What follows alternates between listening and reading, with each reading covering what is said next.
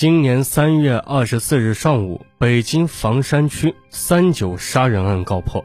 房山警方辗转黑龙江省、双鸭山市、辽宁省、沈阳市、大连市，行程万余里，将涉嫌此案的两名犯罪嫌疑人张娟、李明押解回京。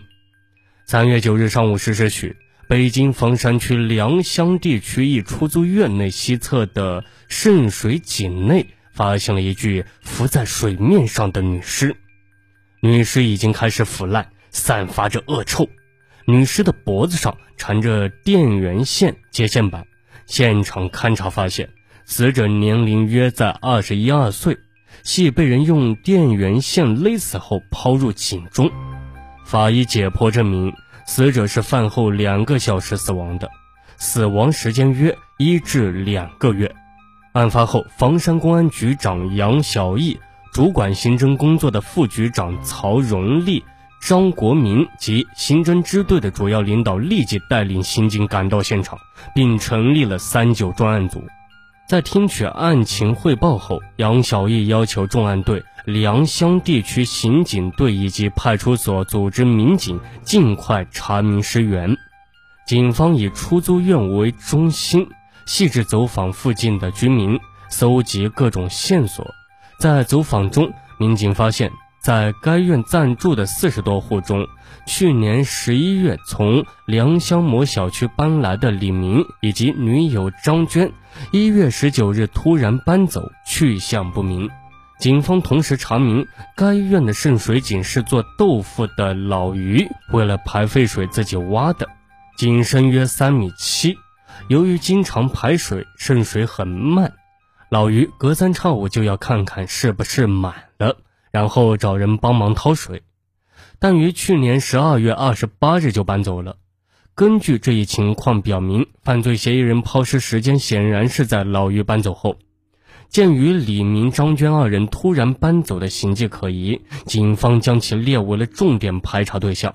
通过张娟租住房屋的小区物业管理部门，警方找到张娟在该小区租房的房主，查明当时租房的是两女一男合租。经证实，男子为李明，其中一名女子为张娟，另一名女子具体情况不详。正当案件的侦破工作一时陷入僵局时，在该小区走访的刑警得到一条有价值的线索。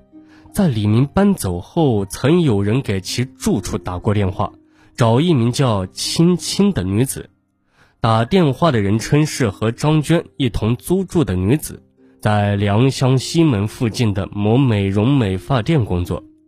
那么，在某小区和张娟一同租房住的女子，会不会是死者呢？还有，死者青青、张娟这三者又是什么关系呢？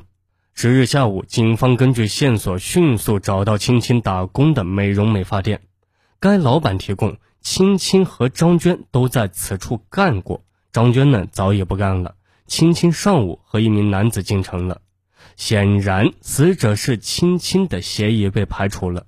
那么，死者到底是谁呢？根据警方提供死者的体貌特征，老板说，死者很像曾经在此干过的许丽。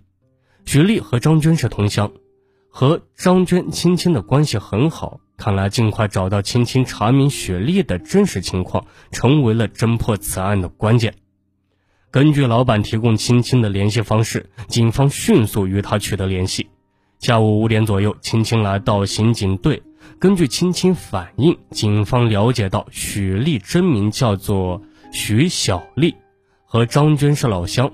而且许丽以前曾和张娟的哥哥谈过恋爱，在准备结婚时，张娟的哥哥在一次斗殴中被扎死。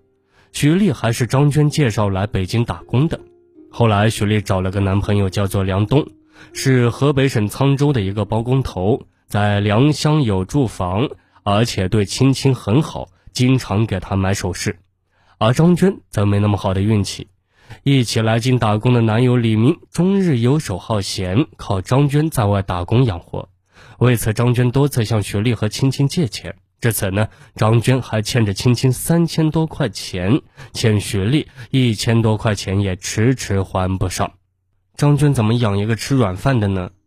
青青自言自语道：“家里穷的箱子里就剩个接线板了。”轻轻不经意的一句话，使刑警精神一振，又是电源接线板，徐丽正是被人用电线勒死的。在警方进一步追问下，青青反映，一起租房时曾在张娟的卧室里看见过一根黑色的电线的接线板。十一时早晨六时许，警方找到许丽的男友梁东。经梁东辨认，死者正是女友许丽。梁东反映，一月十七日晚，他和许丽住在梁乡的家里。十八日，梁东进城要账，许丽曾多次打电话，称在张娟家里，让他回来后到他那接她。二人最后一次通话是下午五时左右。可是，当他晚上七时左右到张娟家接许丽时，许丽已经不在了。张娟说。许丽接了个电话就出去了，也没说去哪。当时梁东很生气，一直到晚上十时许，梁东打许丽手机没开机，传呼也没回应。梁东考虑呀，也许是许丽在外应酬不方便联系，也就没放在心上。十九日上午，许丽依然是杳无音讯。梁东再次到张娟住处时，发现已是人去房空。梁东打张娟手机，张娟答。和男友在北京站，马上坐火车回家过节。根据梁东提供许丽随身携带的物品，警方发现许丽身上的白金首饰、手机、呼机以及现金不知去向。十一日上午，在良乡地区刑警队召开的案情分析会上，警方综合分析上述线索，初步推断这是一起图财害命的命案。张娟、李明有重大的嫌疑，副局长曹荣立决定，刑侦支队立即组织警方前往黑龙江省二人的老家进行调查。三月十一日一时许，刑侦支队政委古连海带领刑警赶往黑龙江省双鸭山市展开工作。三月十三日，在北京市公安局有关单位的大力配合下，警方查明李明、张娟可能藏身于。辽宁省沈阳市，听取汇报后，分局长杨小义要求刑侦支队副队长立即带领重案队、抓捕队、良乡地区刑警队的刑警前往沈阳进行抓捕工作。当夜十一点，警方驱车赶到了沈阳。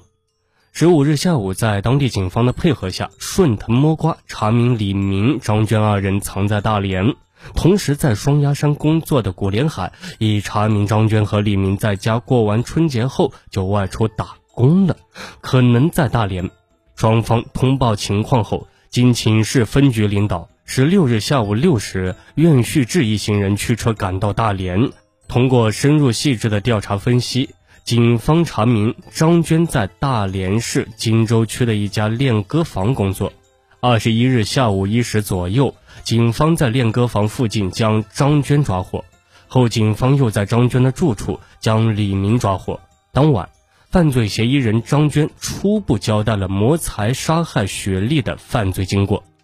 一月十八日中午，张娟和雪丽在外吃完饭后，回到自己的住处准备午睡。趁雪丽去厕所之机，张娟将事先准备好的电源线接线板藏在被褥里。下午五时左右，许丽穿衣服准备出去等梁东。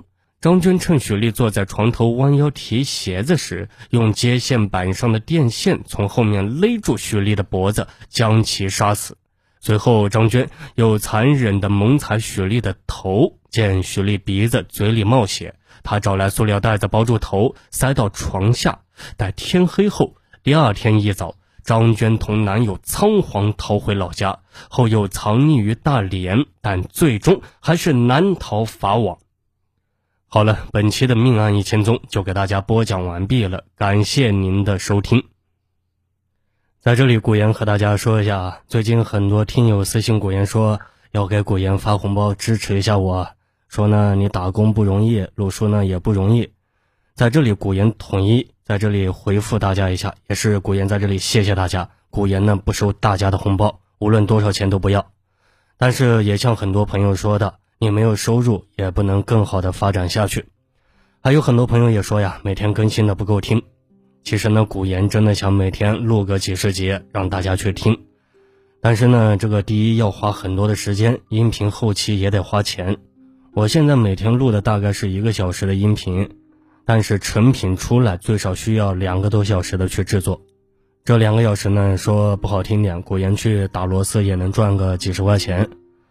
所以说呢，古岩在考虑再三呀。接下来呢，古岩决定会开通这个西米团，大家到时候有钱的可以去捧个钱场，没钱的呢捧个人场。西米团到时候是按月收费的，也就是大家少抽一包烟的钱。开通新米团可以收听古言最新推出的精品大案，但是古言的初心是没变的，免费的每天还是一样的更新，希望大家多多支持古言将命案一千宗进行到底。在这里，古言谢谢大家一直以来的支持。